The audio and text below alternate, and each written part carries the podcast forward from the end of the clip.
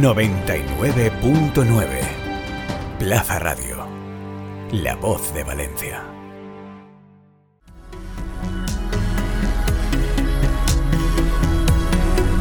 A pie de podio, el podcast del Proyecto FER.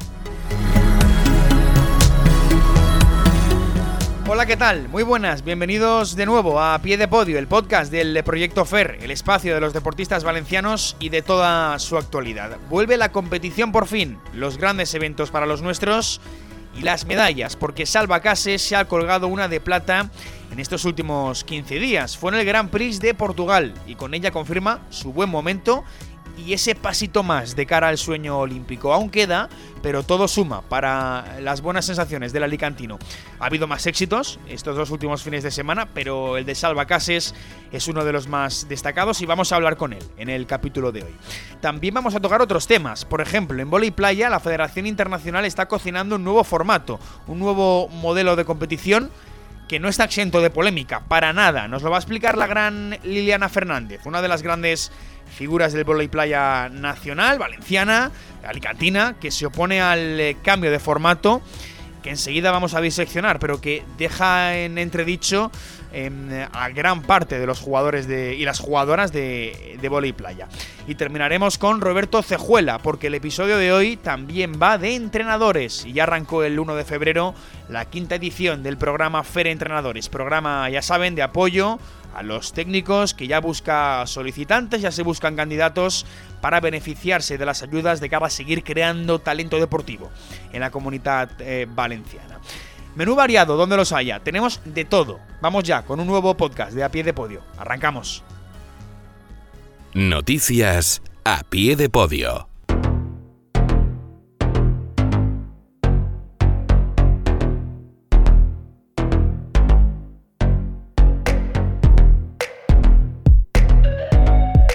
Venga, vamos con lo que ha ocurrido en el eh, FER en los dos últimos fines de semana, porque es que acabamos enero con medallas, lo dicho, la que ya hemos comentado en la intro, la de Salva Cases en el Grand Prix de Judo de Portugal, plata para el alicantino que ganó tres combates y perdió directamente el de la final ante el uzbeco Murdojon Yuldosev. Eh, había bajas en ese evento, pero en cualquier caso Salva confirma su gran momento. Ese fue en su categoría de menos 73 kilos. En menos 60, Jaume Bernabeu acabó séptimo. Meritoria actuación del jovencísimo judoka de Castalla.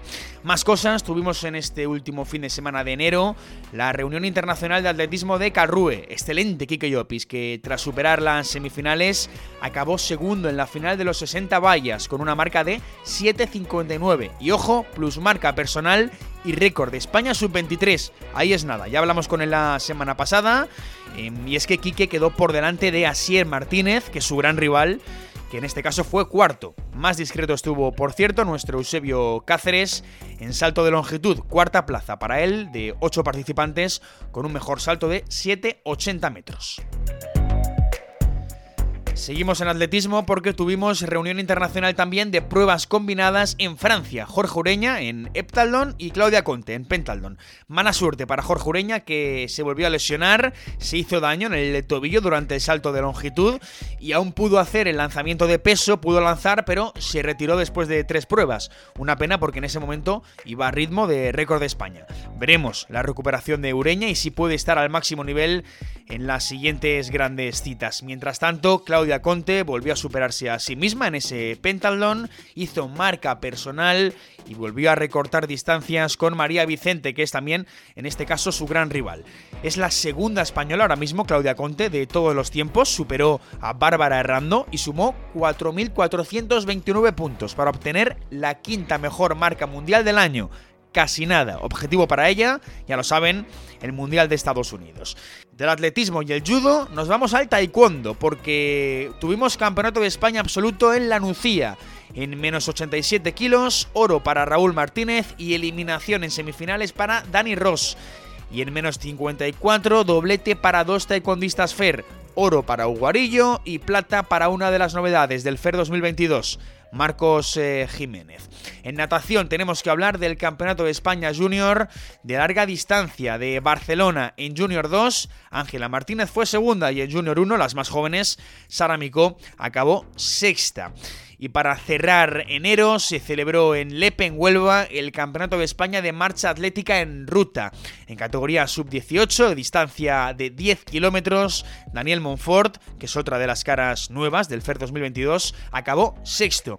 Y por último, aunque no sea modalidad eh, olímpica, hay que destacar y subrayar la medalla de bronce de David Cantero en el Campeonato de España sub-20 de cross en Jaén.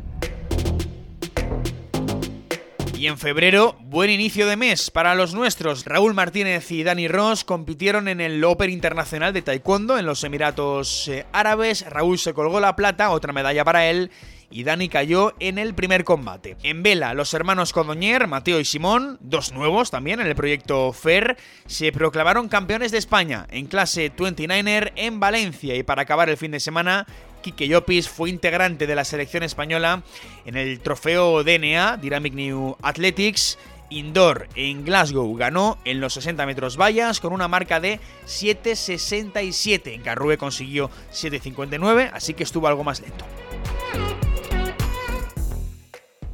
Entrevista a pie de podio. Venga, vamos ya con el eh, primer protagonista de este episodio de A pie de podio. Vamos a hablar de judo, como no, y de esa medalla de plata de Salva Cases en el Grand Prix de Portugal. Lo hemos comentado antes, fue hace dos sábados cuando el alicantino ganó tres combates y perdió en la final ante el rival eh, uzbeco, ante Yuldosev, y se colgó esa plata súper importante para él después de todo lo que ha pasado, porque en 2018 tuvo que pasar por quirófano, por su rodilla derecha, resurgió en 2019 siendo campeón de España, empezó con muy buen pie el 2020 hasta que la pandemia pues nos frenó a todos y le costó volver a su nivel, pero volvió.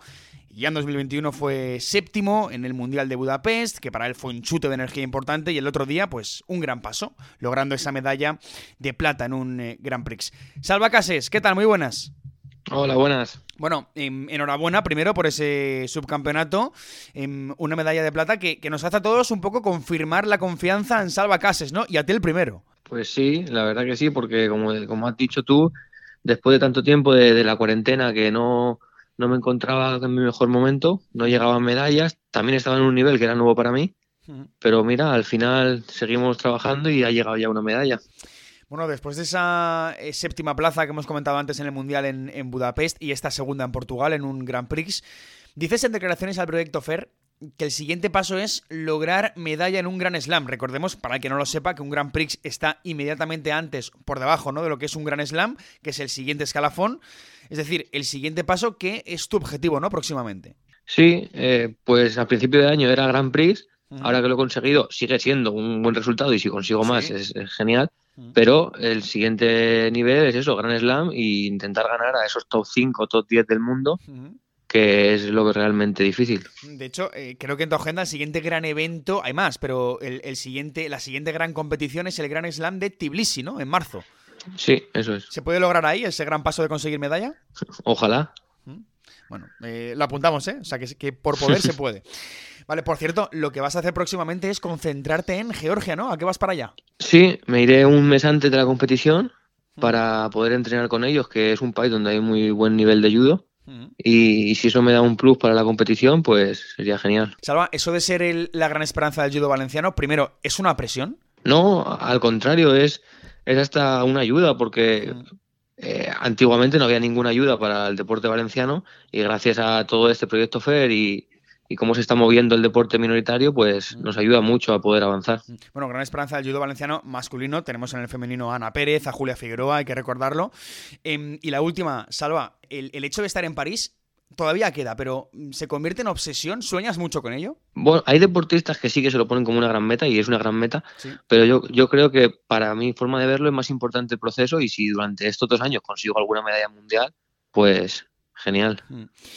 Bueno, pues veremos qué ocurre próximamente. De momento, eh, Gran Slam en Tbilisi, concentración en Georgia, después de esa gran eh, plata en el Grand Prix de Portugal, así que veremos qué es lo que viene. Salva, muchas gracias. A ti. Venga, seguimos en A Pie de Podio, el podcast del eh, proyecto FER, y vamos a hablar ahora de una polémica que ha saltado a todo un deporte, al vóley playa, porque la Federación Internacional de Voleibol ha construido un nuevo formato de competición en el circuito mundial al que se están oponiendo la gran mayoría de los jugadores y las jugadoras. Mm, y todo esto a un mes vista de que arranque la competición. Y es que Hasta hoy, el volley playa estaba regido por los llamados torneos World Tour, de diferentes rangos, de diferentes estrellas, World Tour 5 estrellas, 4 estrellas.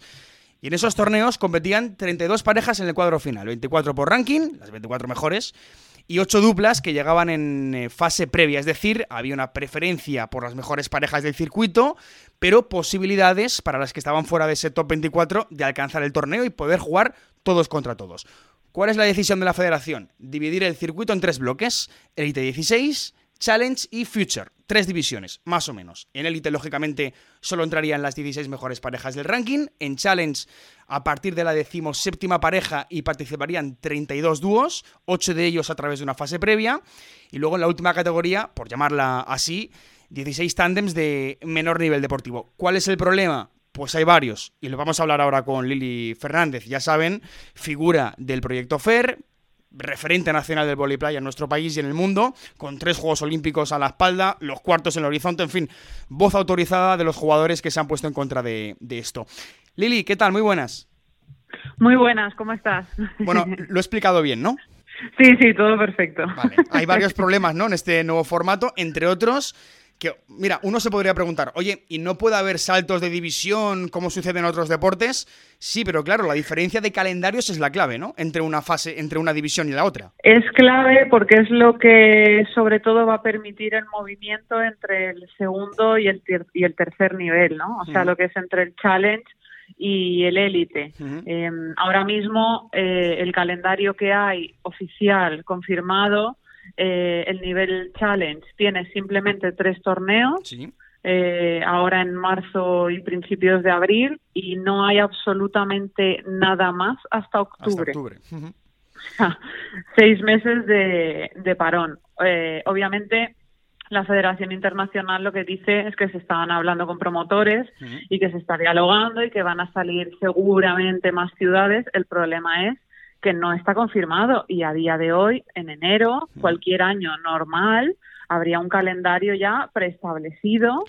Y no solo, no solo eso, sino que el problema es que la mayoría de las paradas conocidas, como son Gestad, eh, Yurmala, Ostrava, todas estas paradas pertenecían a lo que es em, los World Tour 4 o 5 estrellas o los antiguos Grand Slam. Sí. Entonces, claro, digamos que le han vendido eh, parece que le han vendido el, chocolate o el dulce a esos promotores sin darles opción o interés por los challenges. Entonces, ¿qué pasa? Que ahora mismo los élite tienen un programa continuado, un calendario muy bueno, muy, buen, muy bien estructurado, de marzo a octubre, y el problema lo tienen los challenges que realmente es el 90% de los jugadores, los Challenge y los Future, porque los Future tampoco es que tengan muchos más torneos confirmados, tienen cinco. Claro, es que recordemos que son 16 parejas los, las que forman parte del Elite 16, claro. Eh, es, claro, el 90% de los 16. jugadores. Claro. Claro, sobre todo ya no es las pocas parejas que entran, que sí, que, o sea, en el élite. Es que si tú sumas el élite, el challenge y el Future, eh, eh, la reducción de plazas totales en, los tres niveles es de un 40%, porque el Future tampoco es 24 eh, cuadro de 24 con previa de 32. También lo han reducido a 16 y a, 16. Pues claro, estás empujando desde la pareja 17 hasta, hasta abajo, hasta abajo a, a, un, a una zona de amateur, porque encima los premios son mucho más bajos, los puntos son más bajos, encima el calendario está partido mm. con un parón de seis meses. entonces, te quería preguntar, Lili, por, por, por, los puntos, porque aunque yo me imagino, aunque se actualizara el ranking y, al final eh, también se actualizaran los calendarios, al final los que ganan o los que compiten en categoría élite eh, puntúan mucho más que los que compiten en challenge. Entonces, las los ascensos o descensos, por mm, pensarlo así, son mucho más complicados. El tema es que como han planteado una estructura totalmente nueva, todavía están trabajando en el tema de los puntos para intentar ajustarlo y hacer que sea lo más justo posible y que la diferencia sea eh, lo más ajustada posible para asegurar ese intercambio y esa subida y bajada de parejas. ¿Qué pasa? Que hay dos problemas. Han, han querido ampliar la lista de corte, es decir, antes eran de dos a tres semanas, ahora lo han ampliado a un mes. O sea, quieren que la lista esté cerrada desde un mes antes del torneo. Entonces, si a eso lo sumas a la falta de torneos challenge, es imposible que haya un intercambio. Si cierras el torneo un mes antes y encima no hay torneos challenge, ¿cómo se va a, producir el cambio? Es que date cuenta que los que jueguen los primeros torneos ahora de México ya van a saber si están dentro en, en abril en un élite. Eh, da igual lo que hagan. Mm. van a estar dentro. Claro, claro, claro. Eh, estaría eh, por parte de los élites muy controlado. Y además una cosa, Lili, que no hemos comentado. En principio no habría cuotas por países. Es decir, no. Que, claro, podría haber en, ese élite brasileños, rusos o brasileñas, rusas, estadounidenses, chinas, por ejemplo, y ya está. Y, y 16 brasileñas. Y, ya 16 brasileñas. También. también, claro, sí, sí. claro. Sí, eh, a ver, yo quiero dejar una cosa clara. Yo no estoy en contra de la cuota por país. Eh, de hecho, es algo que teníamos en nuestro deporte hasta el año pasado por algo lógico. Eh, Brasil y Estados Unidos siempre han sido grandes dominadores de este deporte. Tienen, tienen ligas nacionales muy fuertes. El circuito Banco de Brasil o la ABP en Estados Unidos son circuitos muy fuertes, muy potentes. Entonces, tienen muchas parejas profesionales dedicándose al volei playa. En consecuencia, sacan muchas parejas también a nivel internacional. Entonces, la cuota tenía un sentido cuando, cuando el resto del mundo nos estábamos desarrollando y convirtiendo en profesionales. Eh, ¿Qué pasa? Que no puedes justo quitar la cuota cuando cierras cuadros. O sea, yo estoy, a mí, a mí me encantaría tener un cuadro como el del tenis. 48, 64 parejas, 96 o las que sean, ¿vale? Y, eliminas, eliminas la cuota por país. Si es que yo no tengo nada en contra, que tienen que haber ocho porque son las mejores, pues que hayan ocho brasileñas, si no tengo nada en contra. El problema es que hayan 12 en un cuadro de 16, porque las hay. El problema es que las hay. claro, Entonces, claro, deja al resto del mundo que tú dices, no, pero es que están las mejores vale, genial, pero después, cuando un promotor quiera vender variedad, o quiera vender espectáculo, al final ¿qué está vendiendo? El circuito brasileño, pero en Suiza. es que yo creo que la clave es que con este formato no competirían todas contra todas y todos contra todos. Yo creo que ese es el, gran, problema. A ver, es que es, incierto porque es un sistema que desconocemos, ¿vale? pero lo que sí es una realidad es el predominio de Brasil y Estados Unidos. Entonces, como pueden subir de todos los niveles, pueden pasar del Future Challenge, del Challenge al Elite, empezar a bajar equipos europeos y asiáticos, porque al final no son tantas plazas. Si hablamos de un cuadro de 64, pues oye, bienvenidos sean, no, nos matamos aquí entre todos, pero no es el caso, hay solo 12 de 16 plazas. Mm. Entonces, claro, Está muy limitado. Claro, ¿Y, habéis reclamado, Lili, la federación cambios en este nuevo formato? Entiendo que sí, ¿no? Ya, ya habéis enviado una, bueno, una, una propuesta o, propuestas de cambio. Sí, hemos enviado varias propuestas, tienen hasta, hasta el 14 eh, de febrero para darnos una respuesta oficial. Em, algo ya nos han, nos han transmitido desde la Asociación de Jugadores. Y bueno, hoy entre hoy y mañana pues vamos a decidir pues si se acepta la propuesta que nos han que nos han presentado o, no se acepta. Se habla de un híbrido eh, entre el formato anterior y el actual, ¿no? Con fase previa. Sí, eh, sí, sería lo suyo sería que, dadas las circunstancias, porque es que el problema también es que no encuentran nuevos promotores para más para, para organizar torneos challenge, ya sea por el COVID, ya sea por el dinero. Mm, mi, mi punto de vista es que no es atractivo, porque un élite y un challenge tienen el mismo prácticamente el mismo coste de organización. La única, lo que pasa es que encima en el élite solo tienes a 16 parejas menos árbitros, dos, dos pistas de volei playa y ya está. Sin embargo, en el challenge tienes a 56 equipos por género, más todos los árbitros, más cuatro o cinco pistas, más un hotel que en el que entremos los ciento y pico. O sea, es que a nivel de infraestructura, a nivel de organización, es mucho más costoso coordinar todo eso. Entonces, alguien que tenga dinero, es que yo si tuviera dinero, es, que yo ya he hablado con un con varios promotores y dicen, es que o pongo dinero en el en el future porque son menos parejas o pongo dinero en el elite que son también menos parejas. ¿Por qué voy a invertir en el challenge que tengo mucha más gente y encima no tengo a los mejores? Es que los mejores a nivel promocional no van a estar ahí. Entonces, ¿por qué voy a comprar yo un challenge? Ese es el problema, que a nivel promocional no vende. Bueno, pues veremos cómo, cómo, acaba este asunto. Próximamente tendremos respuestas y bueno, pues veremos cómo, cómo, cambia esto o, no cambia. Esperemos que sí. Por cierto, Lili, eh, antes de, dejarte, déjame preguntarte por cómo va tu, tu, embarazo. Recordemos que para que no lo sepa, Lili va, a ser mamá por segunda vez, en principio en junio, si no me equivoco, ¿verdad? Finales de mayo, sí. Finales de mayo, ¿vale? Eh, Finales de mayo. y, que va a seguir preparando, Lili, evidentemente, el, el objetivo de estar en, en París. ¿Cómo va tu embarazo? Todo bien, ¿no? Sí, pues, pues mira, pues el embarazo va muy bien. De hecho, me permite seguir entrenando. Estoy bajando tres veces, tres veces a la semana en la playa, a la playa, perdón. Otras dos o tres sesiones estoy haciendo gimnasio en casa con, con, todo el material con el que nos ayudó el proyecto FER, por cierto. en la pandemia, tengo un, pedazo, tengo un pedazo de gimnasio, es un gimnasio en casa, lo que me permite conciliar de maravilla. Todo, sea, Fíjate si te ha servido, ¿eh? Fíjate si me ha servido, ¿eh? De verdad. O sea, qué buena inversión, de verdad. Impresionante. La verdad que sí, fue una maravilla en tiempos de COVID y a día de hoy, pues eso, no me tengo que pagar una cuota de gimnasio porque lo tengo en casa.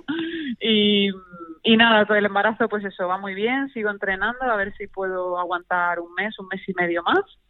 Y luego ya seguramente ya me dedicaré más eh, como una embarazada normal a natación y a pilates porque, porque ya no voy a poder seguir este ritmo. Bueno, eso antes de, meterte en el, en el, objetivo entre ceja y ceja de estar en París, que por cierto, Lili, tenemos nueva dupla, ¿no? ¿O no se puede decir? No, bueno, de momento de momento me, voy a hacer, me quiero, me gustaría centrarme en el embarazo, obviamente, porque si acelero tiempos y luego lo típico, hay alguna complicación, todo se retrasa y me gustaría pues estar tranquila, centrarme en el embarazo, en el parto, ver que todo va bien y ya cuando todo ya vaya más o menos encaminado y en tiempos que pueda controlar, pues bueno, ya ya diré. Vale, vale, perfecto. si no te importa. No, claro que sí, por supuesto, por supuesto. Bueno, pues veremos cómo queda todo, la pareja de Lili, el objetivo de estar en París y sobre todo, pues eh, el, tema de, del nuevo formato. Que, por cierto, detrás de todo esto está el fondo británico CVC, el mismo que se ha alineado con la liga para ese proyecto de la Liga Impulso. En fin, deporte y negocio. Veremos cómo quede y veremos la respuesta próximamente. Lili, muchas gracias. Muchísimas gracias a ti. Bueno, vamos a terminar este episodio de A Pie de Podio hablando de entrenadores, porque este pasado martes 1 de febrero arrancó la quinta edición del programa FER Entrenadores, ya saben, y ya se buscan candidatos para optar a las ayudas económicas que oscilarán entre los 3.000 y los 5.000 euros para los entrenadores.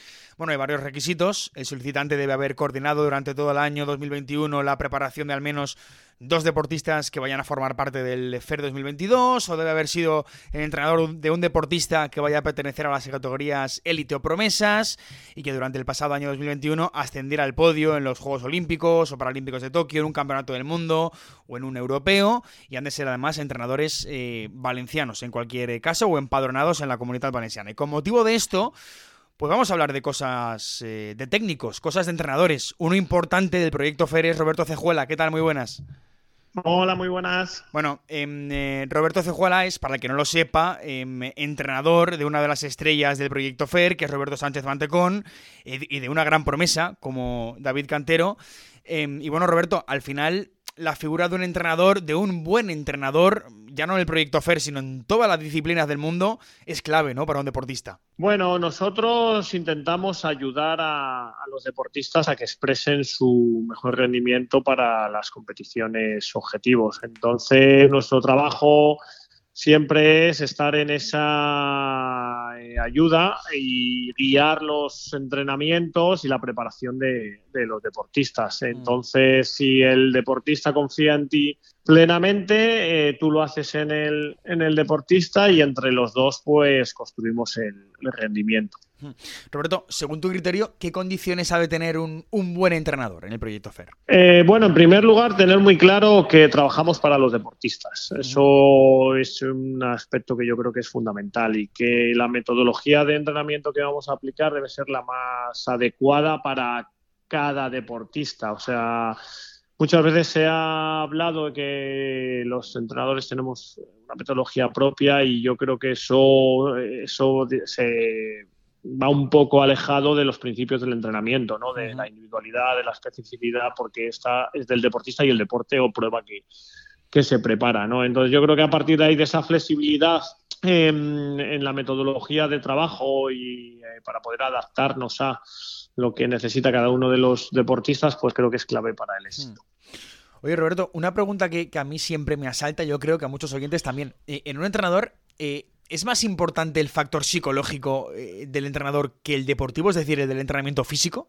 Casi. Em, bueno, evidentemente cuando estudias ciencias del deporte, que es el conocimiento básico que tiene que tener un entrenador para luego especializarse, Tienes asignaturas de psicología, tienes asignaturas de sociología, porque están dentro de esas ciencias del deporte que necesitas como conocimientos básicos, pero también necesitas la fisiología, la biomecánica, la teoría y práctica del, entrenamiento y conocer cómo funciona el cuerpo humano. La mente está dentro del cuerpo humano y son unos conocimientos que, necesitamos fundamentales. Sí, sí. Porque, por ejemplo, Roberto, yo te pongo en, diferentes situaciones, ¿vale? Porque, claro, al final son muchas horas de entrenamiento y ahí hay de todo, momentos de alegrías, momentos de, de tristezas, de broncas. Pero te pongo, por ejemplo, primero en una buena situación. ¿Qué le dijiste a Roberto Sánchez Mantecón cuando fue segundo hace poquito, en septiembre? En el Europeo de Triatlón de Valencia. Eh, es un buen momento. ¿Cómo lo gestionas? Eh, bueno, nada más acabar el, europeo, pues eh, en el abrazo que nos dimos se ve en la cara el conseguir el, resultado del trabajo, ¿no? Ser subcampeón de Europa, pues sin lugar a dudas supone algo que va a pasar a, la historia, ¿no? Y, y, entonces en ese abrazo pues se habla sin palabras. Eh, a partir de ahí gestionar el, éxito de los resultados es la clave. Y ahora te pongo en el otro extremo. ¿Cómo gestionaste, por ejemplo, cuando en la Serie Mundial de Hamburgo en 2020 Roberto acabó el número 52, que no fue su mejor actuación, o, cuando, por ejemplo, en, Edmonton se tuvo que retirar por aquellos problemas estomacales? Eh, bueno, en la primera de Hamburgo, que fue su debut, fue una caída en bici. Entonces, ah, bueno, eso es un accidente. Entonces, eh, iba fenomenal porque iba en el primer grupo en su primera serie mundial en bici. Eh, y, fue, una caída que, arrastró también a Fernando Alarza, que iba líder de las series mundiales de ese momento. Entonces, fue un, un, eh, accidente que nos privó del resultado. Entonces, es relativamente más sencillo de, trabajar porque la explicación está clara. Lo que es difícil es gestionar un rendimiento no esperable que puede ser el, en, la, en, la, carrera de, Montreal, las, eh, el objetivo era finalizar la prueba, ¿no? Entonces, no finalizarla, pues eh, sí que psicológicamente es complicado. Esa es la parte más complicada. Cuando tú tienes el rendimiento muy controlado en los deportes de resistencia, puedes más o menos prever los, el resultado de los puestos que puede hacer un deportista. Si te sales mucho de ese rango, en un mal resultado, hay que encontrar la explicación lo más rápido posible, hmm. eh, bien sea a nivel físico, a nivel fisiológico o a nivel mental también, ¿no? La ansiedad precompetitiva, que en hmm. muchas ocasiones ha jugado malas pasadas cuando te ves favorito para una competición y te has desgastado en exceso antes de, competir pensando en la misma, ¿no? Hmm. y hay que encontrarle solución. Bueno, pues eh, así es como ha de ser un entrenador FER. Se buscan entrenadores en el proyecto FER, como Roberto Cejuela. Roberto, muchas gracias. Muchas gracias a vosotros.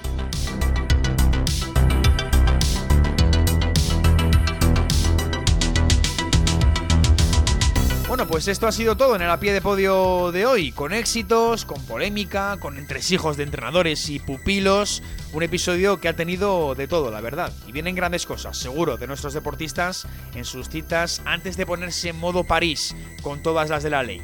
Nos marchamos, más deporte en Plaza Radio, nuestra aplicación móvil para Android y para iOS y en plazadeportiva.com. Y por supuesto, si quieren saber más del proyecto FER, tienen toda la información en la página web proyectofer.com Nos vamos, sean felices, cuídense mucho. Adiós. Encuentra todos nuestros podcasts en nuestra web 999plazaradio.es o en tu plataforma preferida.